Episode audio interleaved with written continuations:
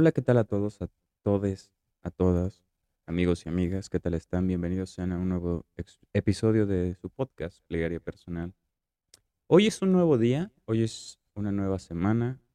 Estamos a punto de terminar el mes. Entonces, si ves esto un día lunes, pues déjame decirte que es un momento perfecto para hacer ciertas cosas.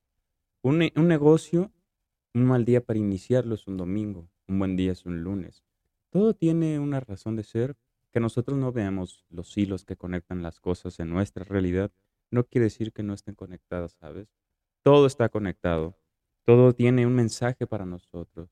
Es como las veces que ves el reloj y te sale mucho una hora determinada. A mí me salieron diez diez, que son dos números. No se ve, sí se ve. Y así muchas veces te encuentras con sincronicidades en todos lados. Em, cosas que te pasan, luego te encuentras a alguien. Entonces, esta vida nos hemos dado cuenta que tiene una inteligencia, un sentido del humor que está viva y pues esperemos que nos traiga cosas buenas. En los salmos, amigos míos, se esconde un gran poder, ¿ok? Hay ciertos más especiales, pero en los salmos se encuentran virtudes esperando a ser leídos por nosotros para adquirir ese mérito. Entonces, si tú sientes que estás teniendo un vacío considerable, una congoja muy profunda y grande, tienes que aferrarte a los salmos y empezar de nuevo, ¿ok? Eh, por ejemplo, el 145 te da eh, abundancia económica.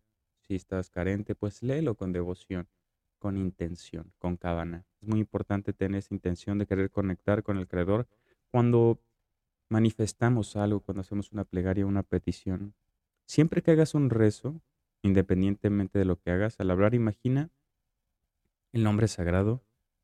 Siempre imagina que estás hablando con ese nombre, ¿sabes? Recordemos que depende de la virtud, Dios tiene muchos nombres. El misericordioso, el Señor de los cielos.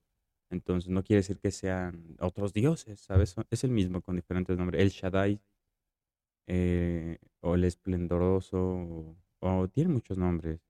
Pero el principal y el que usualmente no se pronuncia en lugares, lugares sagrados, que es el que te digo, es Yod He, ¿sabes?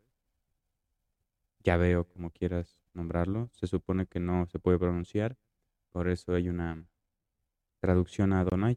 Pero bueno, imagínalo, siempre que estés Yod He, ¿sabes? Se dice que nuestras dos manos representan Yod de mano derecha, y Bab. Al juntarlas, bajamos el rigor que hay en nuestras vidas, ¿sabes? Entonces, procura juntar las manos porque es un mecanismo que aleja el rigor. Y nada, empieza, si vas a empezar algo que sea el día lunes, y nada, échale ganas, visualiza que está teniendo éxito. Y por algo son insufladas esas energías en nuestra voluntad para hacer determinadas cosas. Entonces, escúchate. Bueno, nos vemos. Espero que te haya gustado. Toma lo más necesario, conveniente o oportuno según convenga tu criterio y nos vemos en un próximo episodio. Chao.